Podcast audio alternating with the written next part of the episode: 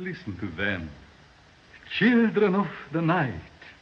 What music they make. No! I, Panda! Now you come to me and you say, Don Corleone, give me justice. Canalla. ¿Qué pretende usted de mí? You talking to me? You talking to me? No. I am your father. Laboratori! This is me and my most masochistic. Well, it's your baby. Cómo ruge la leonera, general. Dos potencias se saludan. De película. Un podcast de Marcelo Scotti y Raúl Finkel. Una charla sobre cine. Versión Zoom.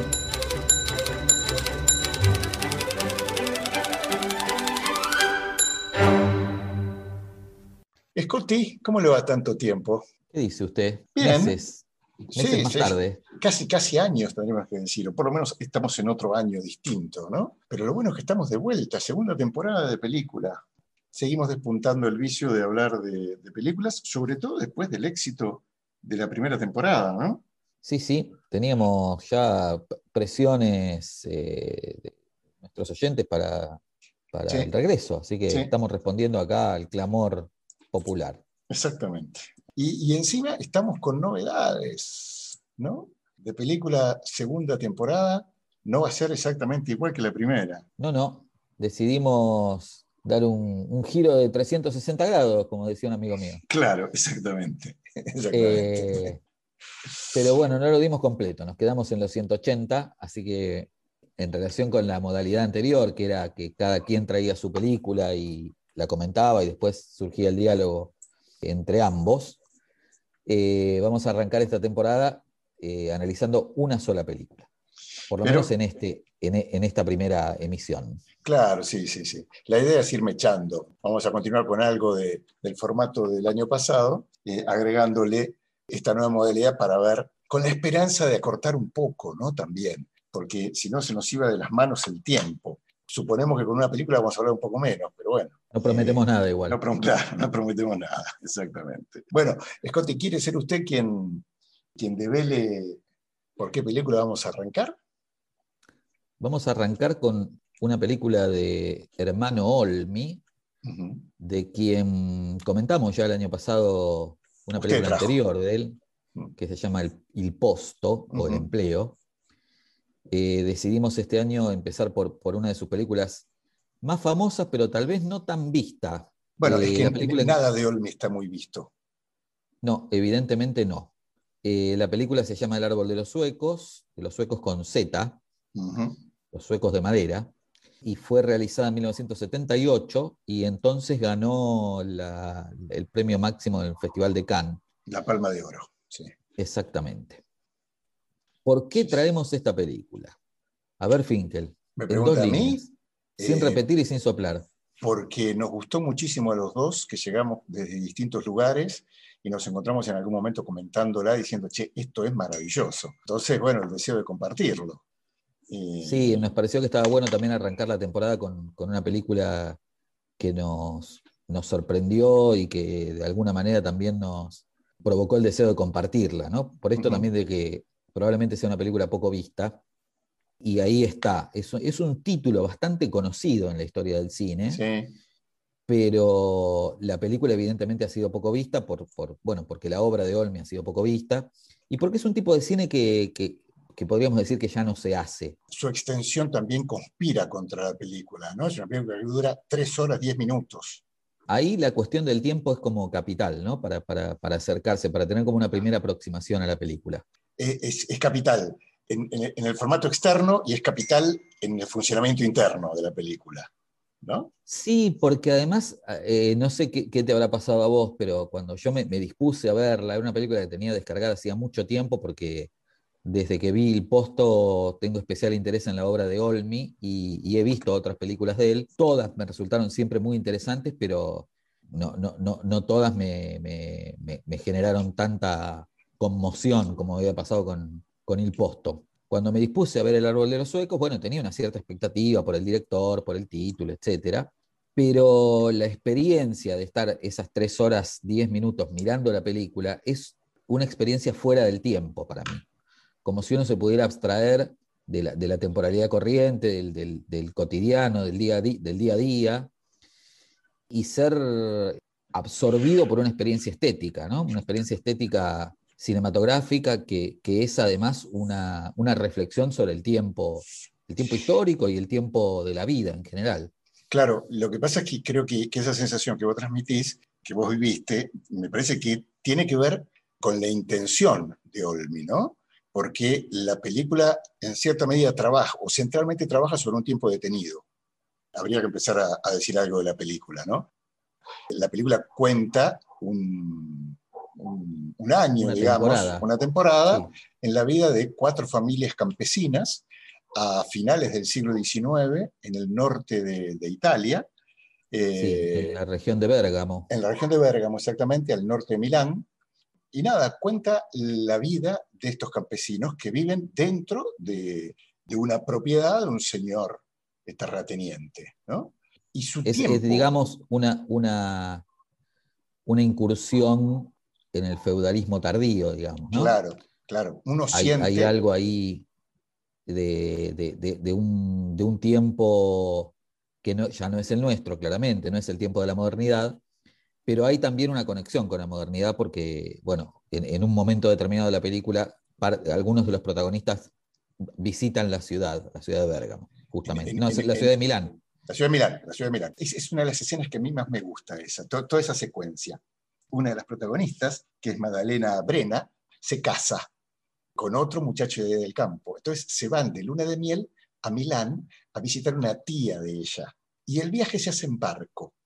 Entonces suben a un... en, barco, más que en barco, en una barca. En una barca, en una barca, exactamente. Una barca donde hay de todo. Hay una señora... circunspecta. Circunspecta, con su, eh, va carga. Van estos que son campesinos, que es la primera vez en su vida que salen del lugar del pueblo donde están, y sucede algo que a mí me parece maravilloso. En un momento del trayecto suenan las campanas de una iglesia. Y las campanas los que están dando es el mediodía. Entonces todo el mundo que está en, ese, en esa barca abre sus petates y se dispone a almorzar. El tiempo lo sigue marcando la iglesia. Sí, sí. Es fabuloso. El tiempo además es otro, ¿no? Eh, el tiempo de la vida es otro. No casualmente la película eh, elige empezar y terminar eh, con un año, digamos, ¿no? Hay el paso de, las estaciones, hay, hay, también una, no solo la ritualidad cultural impuesta por la, por la cultura religiosa, digamos, que impregna el orden social en un sentido amplio, sino también eh, el tiempo de, la cosecha, de las estaciones.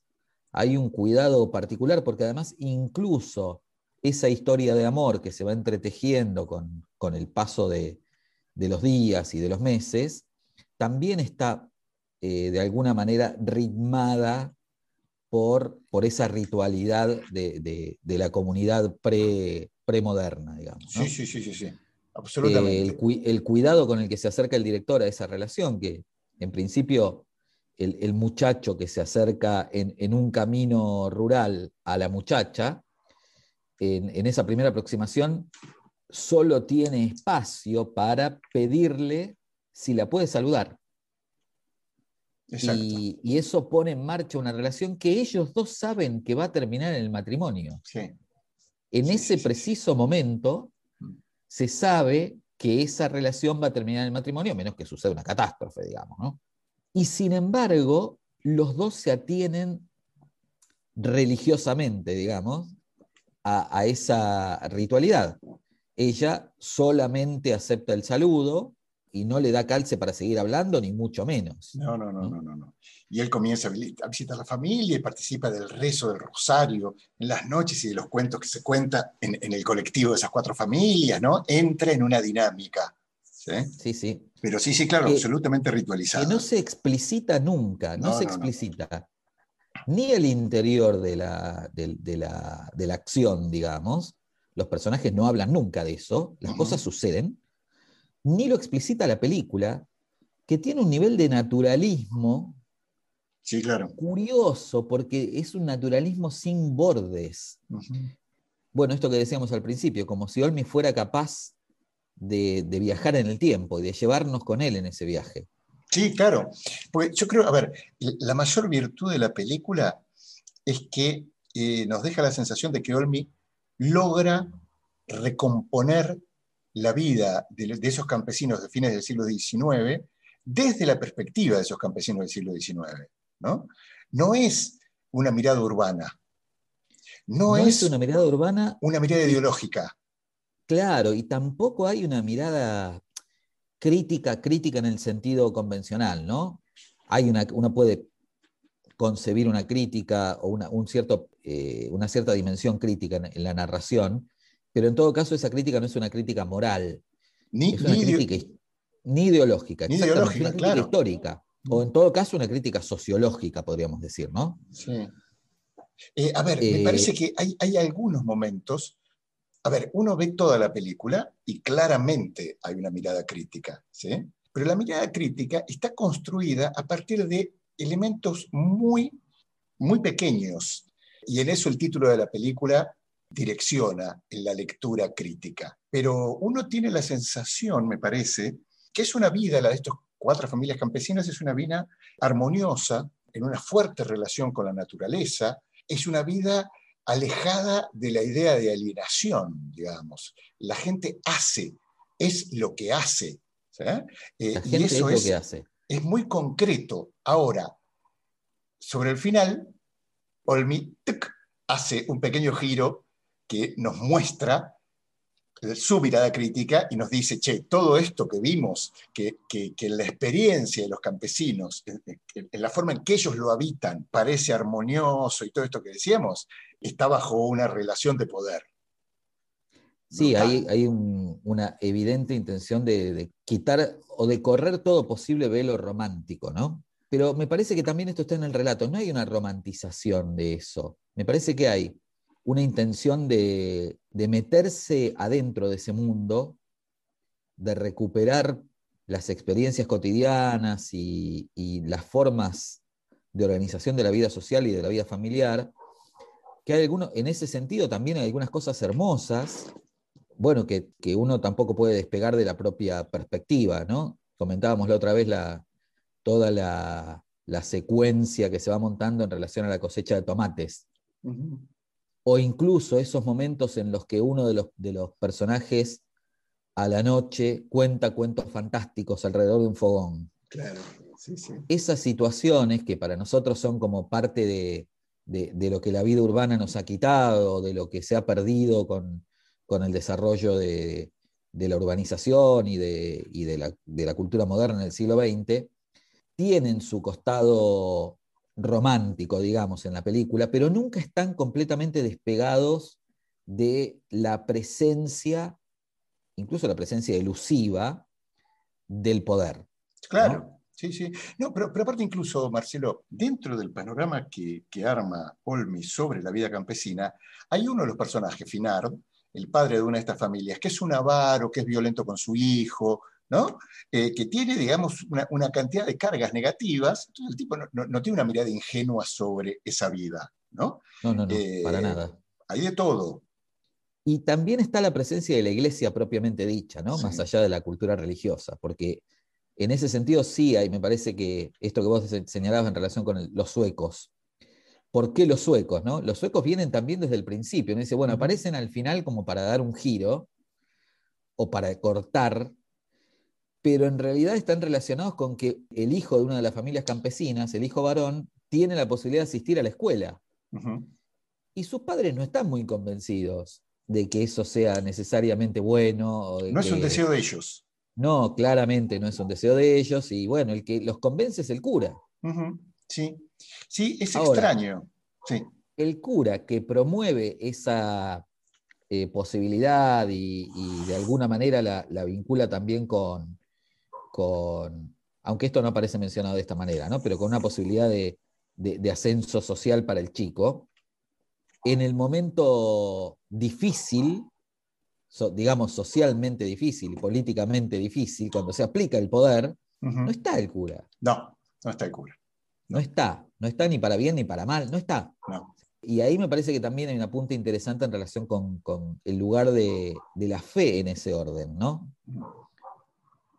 La fe Sí. está para, para ordenar, justamente. Es raro porque hay una presencia, a ver, hay mucho rezo, ¿no? Cada vez que se juntan en la noche rezan el rosario. Cuando mm, a la viuda Runk eh, se le enferma la vaca, frente al discurso de la ciencia que propone matarla y hacer la carne, ella apela al milagro, ¿no? Convoca al milagro y el milagro la salva. También el- esta mujer que ha sido viuda, la que, la que viene en su ayuda frente a la, a la situación de pobreza con sus hijos es el cura, que le propone que sus hijos más chicos pueden ser, los puede llevar a un orfanato pueden o algo así. Claro, pero Eh, lo que pasa es que es una ayuda. Ahí es más difícil entenderlo simplemente como una ayuda, ¿no? Bueno, Porque pero la ayuda es, es quitarle a las hijas. Sí, pero es, es- es la única presencia, es, es lo único por fuera de, de las relaciones familiares que aparece. No hay un Estado, nunca aparece el Estado. No, salvo no, el Estado en, no en- existe. en Milán. Quienes han salido, la, la hermana de, de la madre de Magdalena Brena, la, la que se casa, ha salido de la, de la situación eh, campesina porque se ha hecho monja, ¿no? Claro. O sea, eh, hay, hay- hay toda una presencia, ¿sí? Ahora, tampoco es eh, el poder que los defiende, por esto que vos marcabas, cuando sucede, cua- cuando el poder real aparece con toda su violencia, la iglesia no está, ¿sí? Pero tampoco es el aliado de ese, de ese No, poder, no, no, no. ¿no? Porque el, el- el que, justamente, como vos decías, el que introduce la idea del, del- del ascenso social, de la posibilidad de la educación como forma de ascenso social, es el cura, ¿sí? Entonces es, es interesante porque está ahí en un punto de, de cambio histórico, quiero decir. Sí, está en un punto de cambio y también es interesante cómo la película desmitifica de alguna manera la, la potencia de los lazos comunales, ¿no? O de los lazos cooperativos. Sí. Porque es mucho más fuerte la idea de cooperación entre los individuos y entre las familias cuando las cosas funcionan. O sea, la cooperación está para sostener la, la producción, la productividad, para cumplir con lo que se debe cumplir respecto del Señor. Pero cuando aparecen los problemas, cada quien se tiene que arreglar solito. Mm, Sí. Bueno, el episodio de los suecos tiene que ver con esto, ¿no? No, no, no, no, no, no, Ni se le ocurre al padre que puede resolver de otra manera. Sí, sí. Sí. Eh, incluso lo hace a espaldas de su propia familia. Después, la, bueno, el personaje de Finar con esa moneda que encuentra, ¿no? La, la- hay como también una mirada realmente compleja de las subjetividades en ese contexto. Y lo colectivo está mucho más sujeto del poder que de la posibilidad de cambio o de resistencia, que, no, que prácticamente no aparece en la película. No, no, no, no, no. Frente al poder del Señor lo que hay es impotencia. ¿Mm? Silencio incluso, Eh, ¿no? Sí, Aceptación. Sí, a ver, yo creo que, que- que es aceptación por impotencia, por sentir que no hay equiparación en poderes como para resistir algo, ¿no? Eh, Sí, pero toda la, la situación final es muy fuerte en el sentido de que no solo se, se- se produce la- el castigo, sino que ni siquiera hay un soporte No, eh, no. colectivo a eso. No, No hay- no solo no hay resistencia, sino que tampoco hay apoyo. En ese sentido, digo, también una mirada densa de la película eh, en relación con esa, con esa forma comunal. Sí, me parece que, que quizás eso esté vinculado al, al momento y al lugar, ¿no? A, la- a una experiencia concreta. Porque fíjate que Olmi pone en escena otra realidad muy distinta, ¿no? Cuando estos personajes van a Milán, lo que tiene tomado Milán es una revuelta. O sea, Sí. Una revuelta y la represión eh, militar. Violenta. ¿sí? violenta. Eh, entonces, hay otro lugar, hay otro tiempo paralelo a este tiempo campesino donde suceden otras cosas. Pero esta experiencia, la experiencia de estas cuatro familias está en un tiempo detenido, está fuera del, del tiempo cronológico que está recorriendo el fin del siglo XIX en Italia. ¿no? Está, está como en un tiempo cíclico, ¿no? Que gira Eh. sobre sí mismo. Sí. Lo Eh, que hay- no quita que la película tenga momentos de, de- de- de una belleza indescriptible. Que es también parte de- de- del mérito del director de, de poder meterse en ese mundo y de alguna manera palparlo, ¿no? Palparlo con, como, como quien palpa una materia con mucha textura. Eh, hay un trabajo notable, es muy difícil encontrar películas como esta. Uno dice, bueno, se toma su tiempo, pero no es solamente que se toma su tiempo en el sentido de que no se apura, se mete adentro de ese mundo Sí, sí, y, sí, sí. y- y consigue moverse al ritmo de ese mundo. Sí, y hace que ese, ese, ese tiempo no sea de tedio para el espectador, ¿no? No, No, es que no, no, lejos, muy lejos de cualquier experiencia del tedio, del aburrimiento. no es hay- una película larga en, en- en la, en la percepción No, del espectador. La película es como un agujero negro que te absorbe Mm, y te lleva a, a su propia realidad. Sí. Y, y por otro lado, hay, hay una, una decisión consciente en Olmi de ser lo más naturalista posible. ¿no? El- la, la- la película es bella, pero no hay, no está embellecida la imagen. no, ¿sí? no, de ninguna No está manera. A ver, por ejemplo, eh, toda la luz es natural. Entonces, en las noches la imagen es profundamente oscura y la luz proviene del fuego, de las lámparas que tienen, pero no hay un trabajo de, iluminación artificial. No hay ninguna presencia de referencias pictóricas, que uno conoce muchas películas donde hay una, referencia. No hay, uno no podría decir, che, eh, utiliza tal recurso de, en el montaje, en el tipo de plano. No, todo eso está puesto en función no de construir algo real, sino de hacerlo lo más natural posible. Sí, de construir un mundo, ¿no? Eh. Eh, lo, lo que, en todo caso, los, recur- los recursos que dispone el director están para construir un mundo y narrarlo. No, no, no, no se trata de construir una película, se trata de construir un mundo y darlo a la narración. Es más grande que, que una- que simplemente una película. Y después, bueno, el recurso a los actores no profesionales, digamos, ¿no? Que, que- que también nosotros estamos en general bastante acostumbrados a que ese recurso se note, en el sentido de que, bueno, que hay una, una intencional búsqueda de, de lo coloquial, de lo aparentemente eh, costumbrista, pero tampoco hay un subrayado en eso. Uno podría pensar que quienes componen a los personajes de los campesinos bergamascos del siglo XIX son actores, Sí, sí. porque no se explota una posible condición amateur de los intérpretes. Hay también en ese sentido una- un, un cuidado por no subrayar, ¿no? Que, que es una, una constante de la película. Sí, sí, absolutamente. Bueno, si después de todo esto no van, no se zambullen de cabeza al árbol de los suecos, es que no nuestros oyentes y nuestras oyentas no tienen remedio. Eh, porque, bueno, además, ya más pensando en, en nuestro métier como profesores de historia, Claro. aunque no, no- no construimos el podcast necesariamente desde la perspectiva de los profesores de historia, pero para quienes se interesen por la historia y sobre todo para, para quienes se interesen en, al- en alguna representación de las sociedades precapitalistas, me parece que esta es una película ineludible para pensar en, para pensar en el siglo XIX, podríamos decir, eh, en, un sentido amplio, pero sobre todo para pensar en ese mundo antes de la, de la, de la explosión de la sociedad industrial, donde y cuándo haya sucedido eso, porque bueno, eh, su- como sabemos sucedió en, en distintos momentos en distintos lugares. Para, para esa etapa de la historia, antes de que terminara por, por explotar la industrialización, esta es una película extraordinaria.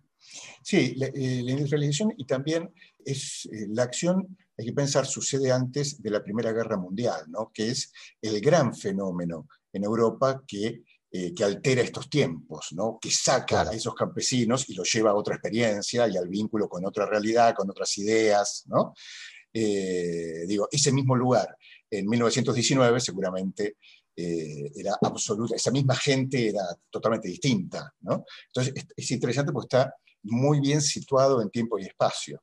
El árbol de los suecos puede ponerse en diálogo con otras dos películas, que son Novecento y Padre Padrone, desde perspectivas y desde momentos totalmente distintos, ¿no? porque Novecento es una mirada ideológica sobre el, el campo, la campiña italiana, nada que ver con, con, el árbol de los suecos, digo, nada, ni mejor ni peor. Eh, no, no, absolutamente ver, incluso desde, de, de, desde la, la, la, posición de los directores, ¿no? Eh, ah. Son películas, podríamos decir, antitéticas. Sí, sí, sí, sí, totalmente. Y Padre Padrone, que es otra gran película, es una experiencia posterior en el tiempo. Y también se podría poner en diálogo con una más reciente que, que circuló, creo que circula todavía en Netflix, que es Lázaro Felice, la película Ajá. de Alice Rohrwacher. Sí, ¿no? sí, sí, sí, sí. En parte porque también es interesante pensar en qué significa que Hermano Olmi haya hecho esta película pisando 1980. Me parece que, que, que también ahí se habilita una posible pregunta en relación a qué está diciendo la película sobre ese momento de la historia, ¿no?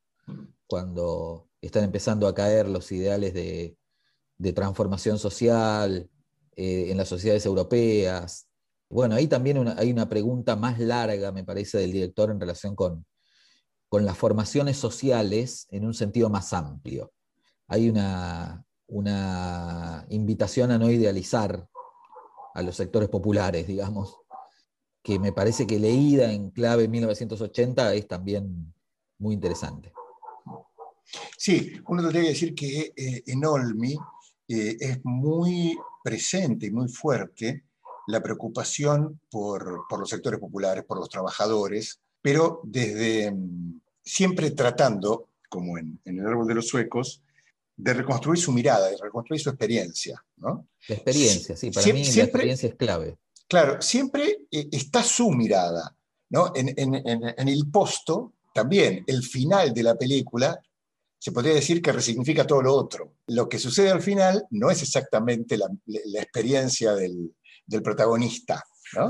Ahí no, no. Está, está, el director. Es el comentario del director. Claro, en Ifidanzati, que es la posterior, sucede lo mismo. Es una película sobre los trabajadores o sobre un trabajador y está muy presente, muy documentado, ¿no? La vida de, de, de un trabajador industrial eh, italiano y pum, al final está la perspectiva del, del, director. Entonces, es muy interesante porque hay una, un esfuerzo por recomponer la experiencia de, de estos sectores populares. ¿no? Entonces, eh, sí, introduciendo matices muy poco característicos del cine italiano tradicional, ¿no? Uh -huh. eh, en esto que decías vos, bueno, es una mirada que no está ideologizada, por lo menos no está ideologizada de la manera convencional, es una mirada donde siempre está presente algo de la ritualidad popular en, en, un sentido amplio, lo podríamos leer en clave religiosa, pero no siempre, porque en, en el posto, por ejemplo, esto no está, uh -huh. o por lo menos no está en, en, primer plano,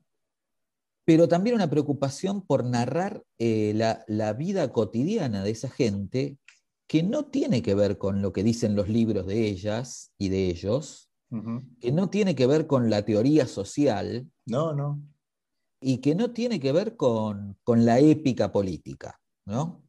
que, fueron tres de las grandes líneas a las que apeló el cine italiano de la posguerra para, para contarnos la historia de Italia. ¿no? Sí, sí, claro. A ver, eh, el punto me parece que es que Hermano Olmi es un tipo raro, es un cineasta raro. Yo creo que es uno de unos directores que más tiempo estuvo eh, activo porque empezó a filmar en el 53 y su última película es del 2017. Estuvo 64 años filmando. Supongo que solamente eh, Manuel de Oliveira lo debe superar en ese sentido, ¿no? Pero nunca formó parte del mundo del cine italiano. Nunca vivió en Roma, eh, siempre se quedó en Milán y, y, en realidad vivió gran parte de su vida fuera de Milán, en el norte, en un pueblo donde incluso fundó un taller de cine, una especie de facultad de cine. Nunca fue parte entonces, eso también sí, sí. me parece hace que su mirada sea muy particular. Sí, incluso comparándolo con Veloquio, que es un tipo que, cuya ah. trayectoria podría ser comparable, sí. Veloquio en algún momento también fue consagrado. Sí, Hoy ni no, nunca. Porque ni siquiera la, la Palma de Oro en Cannes le, le valió una, una consideración especialmente favorable de la, de la crítica y de la historia del cine. Es un tipo que siempre estuvo ahí como, al costado. Sí, eh, que, que nunca deseó integrarse y que siempre tuvo esa, esa ¿no? mirada particular. A ver, eh, yo supongo que el árbol de los suecos, en, en la mirada política a fines de los 70, debe haber sido vista como una película conservadora. Claro, sí, sin, sí, duda, sin dudas. sin duda, No, y, en- y si, y contrapelo si de la, la, comparamos con Novecento, No, claro. no- claro, Novecento recibió toda, toda la, la gloria y esta es una película, bueno, una película que no, no, Sí. no aporta nada, se hubiera dicho en la época. Correcto, totalmente. Y en el paso del tiempo, me parece que es una película mucho más rica que, Ni hablar. que Novecento. No, que Novecento ni hablar. Ni hablar. Novecento ha envejecido violentamente, ¿no? Pero bueno, no, no es casual que el famoso fuera Bertolucci y el, y el, y el desconocido fuera Olmi, ¿no? Sí, Para mí pasa, con el, con el cine italiano de posguerra en general pasa esto. Digo, los, los monstruos sagrados taparon a otros que, que para mí realmente eran más interesantes. Sí. Y tampoco es eh, azaroso que a nosotros nos guste más el otro. No, no, claro, por supuesto. Y que 50 años después lo estemos reivindicando. Exactamente, exactamente. Claro. Bueno, Olmi tiene una obra vastísima. Él empezó en el 53 porque él, desde muy chiquito, a los 15 años, entró a trabajar en la empresa de electricidad de Italia, Edison Volta, y rápidamente se metió, yo no sé si él la fundó o si se enganchó en la sección audiovisual de la empresa. Entonces, eh, siendo muy joven, empezó a hacer documentales sobre, eh, tiene, tiene uno, por ejemplo, sobre la construcción de una represa en los Alpes, y es, nada, es un documental de, de la empresa, ¿no? No tiene nada, nada extraño, ¿no? Y bueno, y su primera película también transcurre ahí. Es que su primera película sale de toda esa, esa experiencia, Claro. ¿no? El tiempo se ha detenido. Él sería el pibe, Claro, él sería el pibe, correcto. claro. Toda su vida siguió filmando documentales. Tiene cantidad de, de- de obra, muchas de ellas se encuentran en la red y tiene ficciones que son maravillosas. El año pasado hablamos del Posto, Fidanzati es muy bueno, bueno, la primera que recién la mencionábamos, el, El árbol de los suecos, El maestro de armas, muy buena, incluso su última película ya muy grande, eh, Volverán los Prados. Volverán los Prados sobre la primera, a los 100 años de la Primera Guerra Mundial, es excelente. Y, Y hay un segmento de, de una película hecha con otros dos directores, que se llama Tickets, eh, boletos, sí. en la comparte dirección de tres segmentos. Bueno, él, él dirige un segmento, los otros dos los dirigen Ken Loach y, Aba- y Abbas Ki- Kiarostami. El segmento de Olmi es delicioso, Sí, sí, sí, sí, sí. El mejor de los tres. sin dudas. Así que, consejo, vean El árbol de los suecos y vean todo lo que se les cruza en el camino de hermano Olmi porque eh, es un gran director a descubrir. Y no confundir con Boy Olmi, que no tiene nada que ver con, con este, con este buen señor. ¿Dónde vemos El árbol de los suecos, Marcelo? Y nos van a tener que escribir, me parece, porque no está la película disponible en, en- en las páginas que yo frecuento, al menos no- nunca la encontré. Bueno, Me la tuve que ten- descargar y todo. yo la tengo en el éter, así que si la querés, mm, me mandás un mensajito y, y te digo cómo acceder, cómo te la presto. Muy bien, ¿Mm? perfecto. Bueno, nuevo formato, esperemos que, que funcione, que guste. Nos vemos la semana que viene. Ahora con la intriga de si nos veremos la semana que viene con este formato o con otro. ¿Quién sabe? Un, un motivo más para seguir pegados a la espica. Bueno, Marce, nos vemos en el próximo de película. Nos vemos. Abrazo. Abrazo. De película. Un podcast de Marcelo Scotti y Raúl Finkel. Una charla sobre cine. Versión Zoom.